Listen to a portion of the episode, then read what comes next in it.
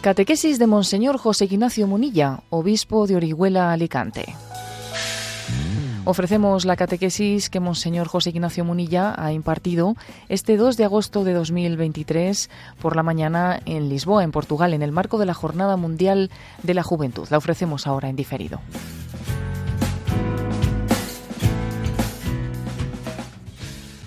Qué regalo estar aquí, qué regalo ver desde este lugar vuestra presencia, vuestra actitud, después de haber alabado a Dios como hemos hecho, ¿no? Gracias a los que nos habéis introducido en esa alabanza, a los que nos habéis enseñado también a orar, a soltar nuestra lengua y nuestro corazón para alabar a Dios.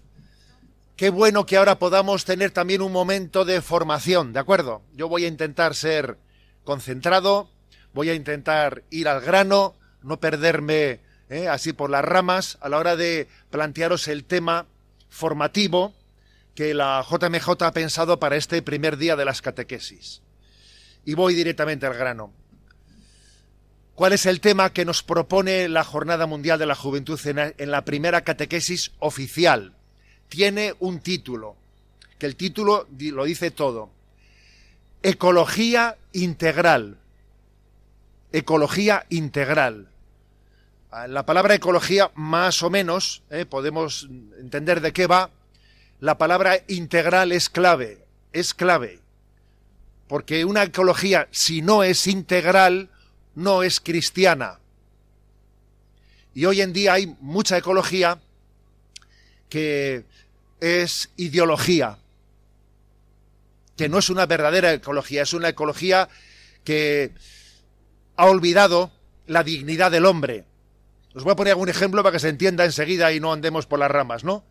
Pues, por ejemplo, existe mucha ecología de quien se pone a defender, ¿no? Pues con toda su vida, incluso poniendo en riesgo su vida, salvar a las ballenas, salvar a las focas y a los pingüinos, ¿eh?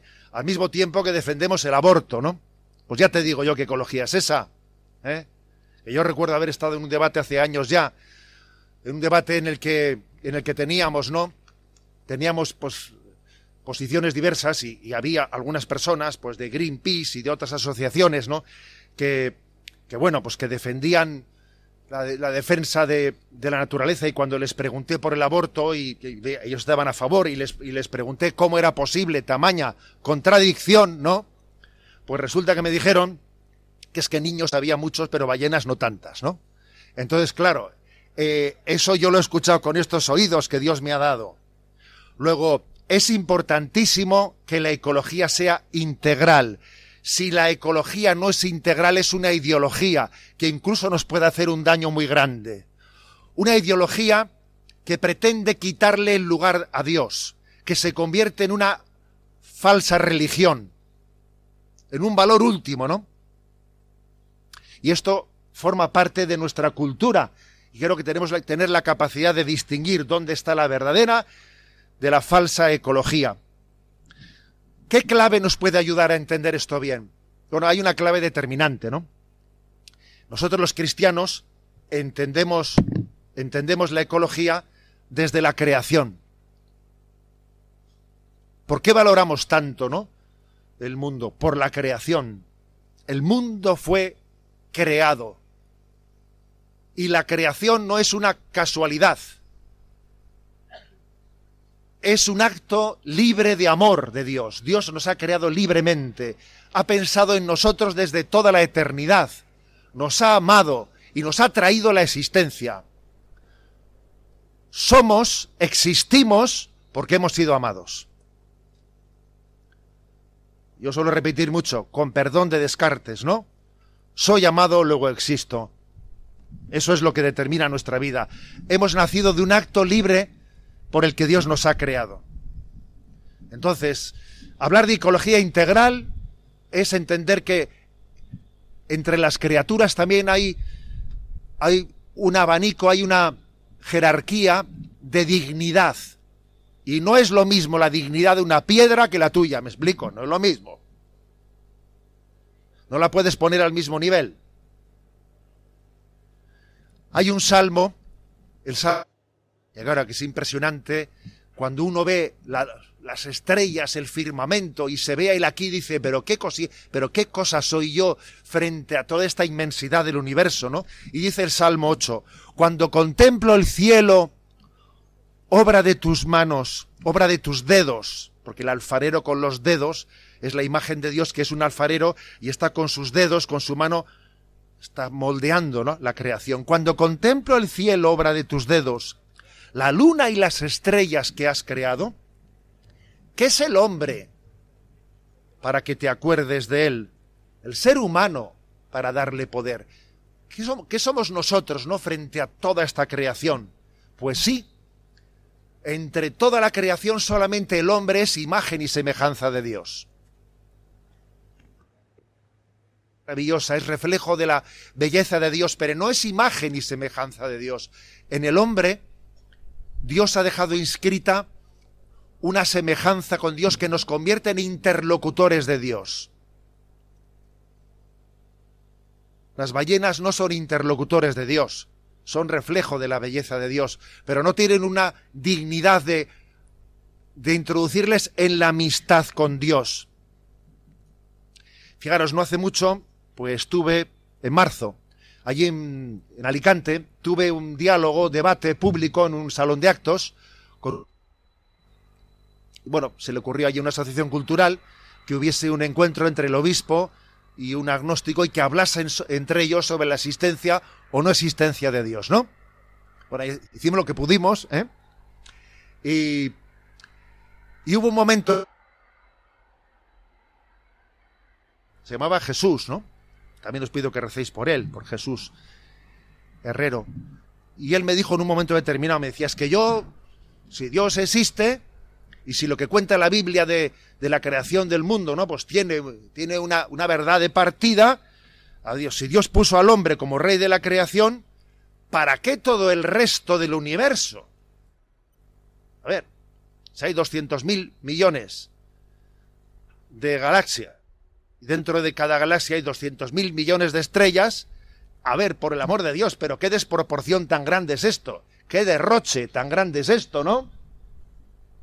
Y decía también, si el hombre es el rey de la creación, y el mundo ha sido creado más o menos, ¿no? Pues el Big Bang hace 14.000 millones de años. Nosotros hemos llegado, el hombre ha llegado hace 200.000 años. A ver, si, si la historia tuviese 70.000 segundos, nosotros hemos llegado en... Oye tú. O sea, ¿qué, ¿qué, es esto, no? Los que han dado tan tarde si el hombre es el rey de la creación, a llegar en el último segundo 199 segundos, ¿no? Y ¿para qué un universo tan inmensamente grande que además, ¿no? Pues aunque obviamente pues es, cabe la posibilidad ciertamente de que pueda haber vida inteligente en otros lugares, pero los científicos cada vez lo ven más difícil porque la formación de la vida inteligente, de lo que nosotros entendemos por entendimiento y voluntad, requiere una cantidad de parámetros que es que lo hacen prácticamente irrepetible lo que ha pasado. Es el principio que se llama antrópico, que quiere decir que para que aquí los hombres podamos vivir, todo el resto del universo ha tenido que estar como está. Si se hubiese movido un poco, pues, eh, pues determinada esfera gravitacional, si se hubiese movido cualquier pequeño cambio, ¿no? En el, el equilibrio del cosmos haría que nosotros no pudiésemos existir. Todo existe para que el hombre llegue un momento y sea la cumbre de la creación y para que Dios se haga hombre, Dios se haga hombre y dignifique y nos invite. ¿Sabes por qué es eso? Pues porque Dios ha querido demostrarnos con su creación en esa desproporción tan grande de que nosotros estemos en un planeta Tierra en medio de un universo increíblemente grande, ¿no? porque es una declaración de amor, porque Dios te está mostrando de esa manera cómo te ama de una manera desproporcionada, incalculable. Así es el amor de Dios, desproporcionado. Eso es como cuando uno se enamora de una y en vez de decirle, no, pues te quiero a solas, va y le pone una pancarta delante de su casa a decirte, ah, pero hombre, no, te estás un poco loco, ¿qué? Pues sí, exactamente, está un poco loco porque se ha enamorado. ¿Qué es lo que le pasa a Dios cuando hace esta creación poniéndole al hombre en la cumbre de ella? Esta, creación es una declaración del amor de Dios. Por lo tanto, nos acercamos a la creación, al universo desde nuestra conciencia de que hemos sido creados. Podíamos no existir, pero existimos por el amor de Dios gratuito. Lo lógico hubiese sido no existir, sería lo lógico. El milagro es la existencia, fruto del amor, del amor de Dios. Un detalle, porque estamos hablando de ecología integral íntegro, o sea, que no me olvide de nada. Si me olvido de algo, ya no es psicología cristiana. Nosotros hablamos que Dios es creador de todo, de lo visible y de lo invisible. ¿Recordáis esa expresión, no? De lo visible y lo invisible. De lo visible, pues no hace falta que me explique mucho, pero ¿qué es lo invisible? ¿Qué es lo invisible? Fijaros, lo invisible es nuestra alma creada por Dios y lo invisible son los ángeles. Creemos también en la existencia del alma, no sólo de la materia. Cada vez que, que un ser humano es concebido, cada vez que un espermatozoide fecunda un óvulo y se forma un embrión, un cigoto, en ese momento hay un acto creador de Dios. Dios crea e infunde un alma. Hay una colaboración entre Dios y el hombre para la llegada del ser humano al mundo. ¿El hombre proviene del mono? A ver, por vendrá el cuerpo, pero el alma es creación directa de Dios, ha sido infundida por Él. Porque somos imagen y semejanza de Dios. No somos mera biología. El acto creador del alma forma parte de nuestro cuidado, de nuestra conciencia de la ecología integral. Cuidar el cuerpo sin cuidar el alma, ¿qué queréis que os diga? que alguien, ¿no? Pues se sepa todo, ¿no? Todo de dietética, se, lo sepa todo. Sabe que, que hay que alimentos hay que combinar, no hay que combinar, y es un auténtico obseso del tema de la dietética, ¿no? Para luego vivir en pecado mortal, ¿qué queréis que os cuente? Si no cuidas tu cuerpo, tu alma, ¿para qué te sirve cuidar tu cuerpo? Y hablamos también de que es creador de lo visible y lo invisible, la creación de los ángeles, señores. Todos los aquí presentes tenemos un ángel de la guarda. Aquí estamos más de los que suponemos. Sí, sí. Aquí estamos más de los que suponemos. Aquí están nuestros santos ángeles de la guarda custodiándonos. Y creo que tenemos que en esta ecología integral que descubrir su existencia y tener con ellos una relación personal. Os voy a decir que ha habido santos que a sus ángeles de la guarda les han puesto nombre propio. ¿Eh? No sé si conocéis la figura de Alexia González Barros, que es una chica que murió con 14 años de cáncer ahí en Madrid, allá por el año 85, creo recordar, no estoy seguro. Y yo, bueno, siendo un curita recién ordenado, leí su vida, me enamoró. Me acuerdo que la primera paga extraordinaria que recibí de cura la dediqué a, comprar libros de su vida. Tenía una vida por ahí, que era pues, Alexia, un regalo de Dios, del cielo, y compré un montón de libros y me dediqué a repartirlos. Y me impresionó que Alexia tenía tal relación con su ángel de la guarda que hasta le puso nombre propio, le llamaba Hugo. Eh, Hugo era su, yo decía, tiene nombre de mayordomo, ¿eh? le decía, le ha puesto nombre de mayordomo, Hugo, yo qué sé. Bueno, me impactó, ¿eh? me impactó ver esa relación con esa creación sobrenatural de Dios que son los ángeles. Por eso, creemos en que Dios es creador de lo visible y lo invisible. Y una ecología integral tiene, ¿no? Integra nuestra conciencia de que tenemos un alma llamada a la vida eterna, que es inmortal, y la, existencia de los santos ángeles que nos custodian.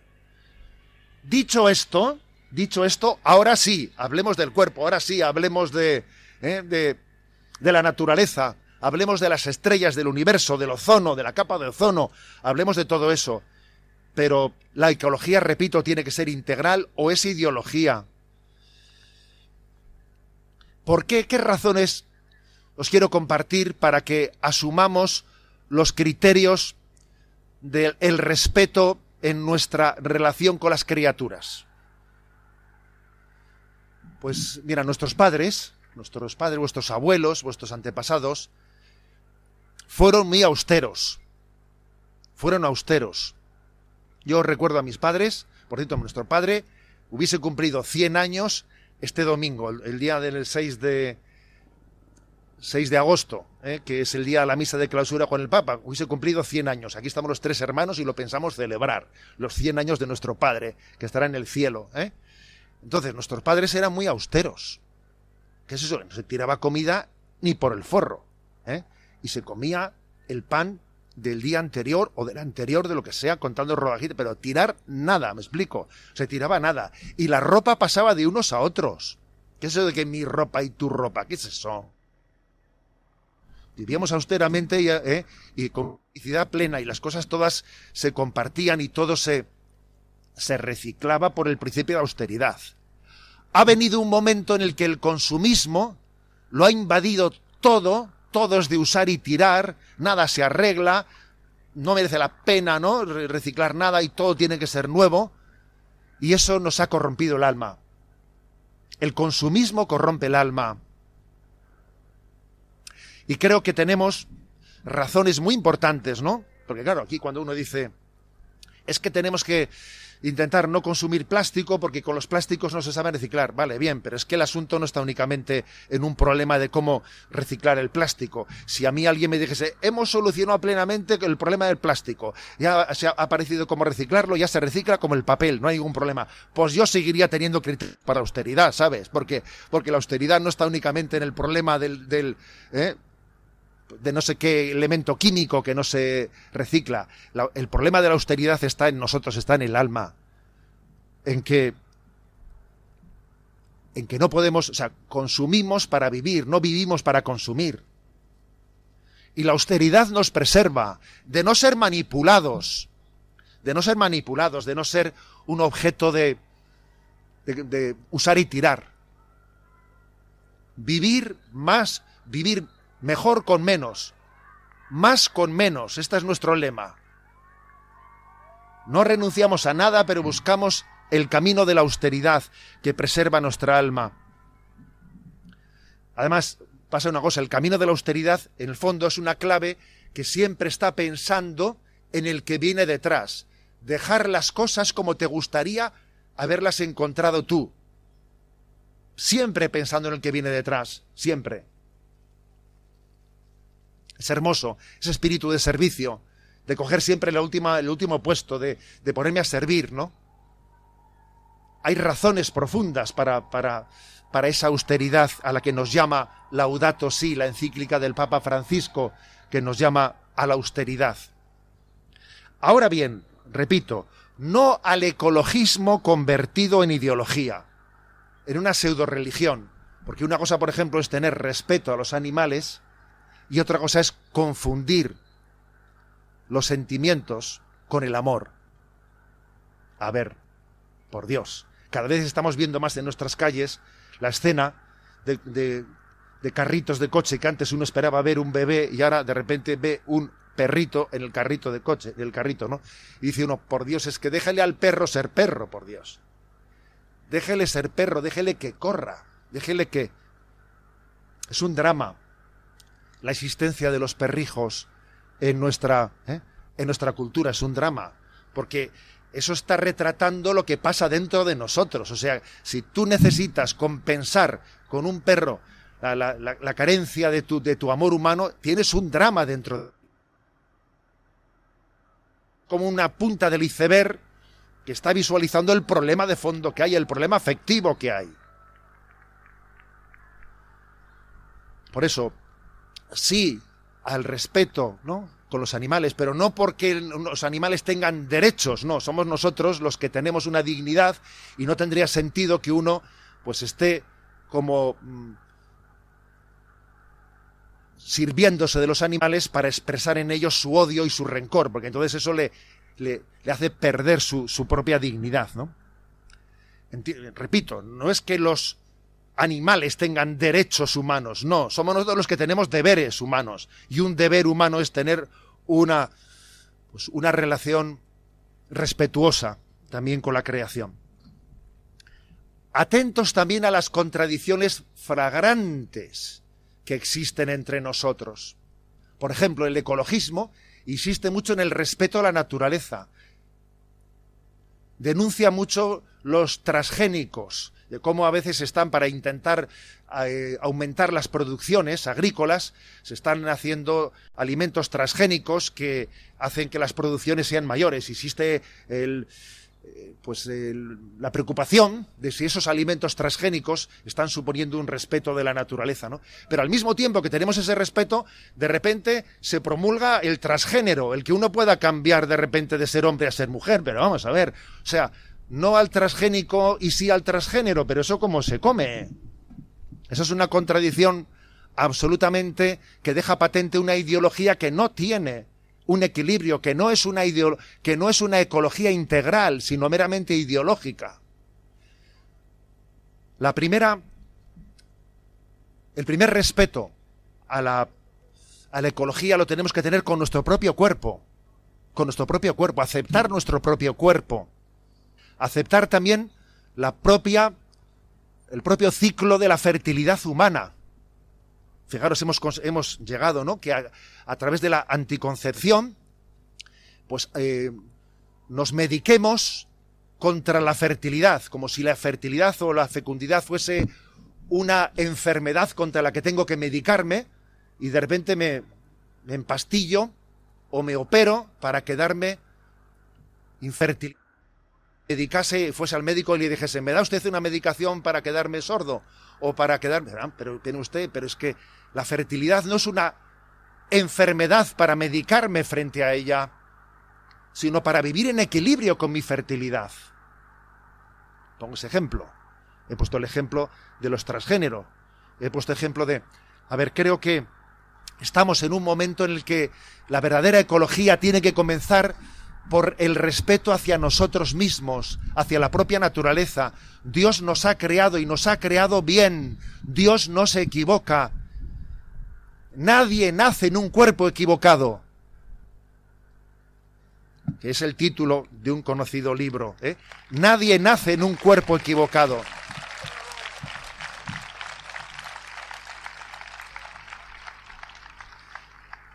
Entonces tenemos que, tener esta conciencia. Vivimos en una sociedad en la que uno duda antes de la verdad que de sus sentimientos subjetivos. No, lo lógico es dudar de mis sentimientos subjetivos, pero no de la verdad. La verdad es objetiva. ¿eh? La verdad es objetiva. Es absurdo que uno diga a la porra con mis genes fascistas, ¿no? Con mis cromosomas fascistas. Voy a ser yo el que decida lo que soy. Eso es ridículo. ¿eh? Es ridículo y tenemos que tener la capacidad de decirlo delante del mundo. La verdadera, la verdadera ecología tiene que ser integral. Os quiero leer, os quiero leer un punto de la encíclica Laudato Si del Papa Francisco en el que habla de esto. Son cinco líneas, ¿eh? No me voy a enrollar, ¿vale? Dice el Papa, la aceptación del propio cuerpo como don de Dios es necesaria para acoger y aceptar el mundo entero como regalo del Padre y casa común, mientras una lógica de dominio sobre el propio cuerpo se transforma en una lógica a veces sutil de dominio sobre la creación. Aprender a recibir el propio cuerpo, a cuidarlo y a respetar sus significados es esencial para una verdadera ecología humana. También la valoración del propio cuerpo en su feminidad o masculinidad es necesaria para reconocerse a sí mismo en el encuentro con el diferente. De este modo es posible aceptar gozosamente el don específico del otro de la otra, obra del Creador, y enriquecerse recíprocamente. Por lo tanto, no es sana una actitud que pretenda cancelar la diferencia sexual, porque ya no se sabe confrontarse con la misma. Son palabras del Papa en la encíclica Laudato Si en el número 155. Mirad, voy a concluir porque estamos porque el tema de hoy nos han pedido que seamos breves. Qué importante es también en esa ecología integral saber reconocer nuestras heridas. ¿Tenemos heridas afectivas? ¿Tenemos heridas afectivas? Sí, y muchas. Tenemos heridas afectivas. Ahora, a nuestras heridas afectivas les vamos a llamar derechos. No, mira, una herida es una herida, no le llames un derecho. Tengo heridas, pero mis heridas no se van a convertir en derechos. Yo respiro por los pulmones, no respiro por mis heridas. Tenemos heridas afectivas, pero tienen que ser reconocidas, identificadas, acompañadas, sanadas, si es el don de Dios, sobrellevadas. Forma parte de la ecología integral. Lo demás es engañarnos a nosotros mismos. Creemos en que Dios lo creó todo con bondad, que Dios no se equivoca, tiene un designio providente, ¿no? hacia todos nosotros. Nos mira y se admira de la belleza que ha sembrado en nosotros. Somos la culminación de la creación. Y vuelvo a, decir y termino así con el Salmo 8. Cuando contemplo el cielo, obra de tus dedos, la luna y las estrellas que has creado, que es el hombre para que te acuerdes de él, el ser humano para darle poder. Lo hiciste poco inferior a los ángeles, lo colmaste de gloria y dignidad. Queridos hermanos, solamente podemos, después de haber hablado de la creación, podemos concluir diciendo, Gloria al Padre, al Hijo y al Espíritu Santo, como era en el principio, ahora y siempre, por los siglos de los siglos. Amén.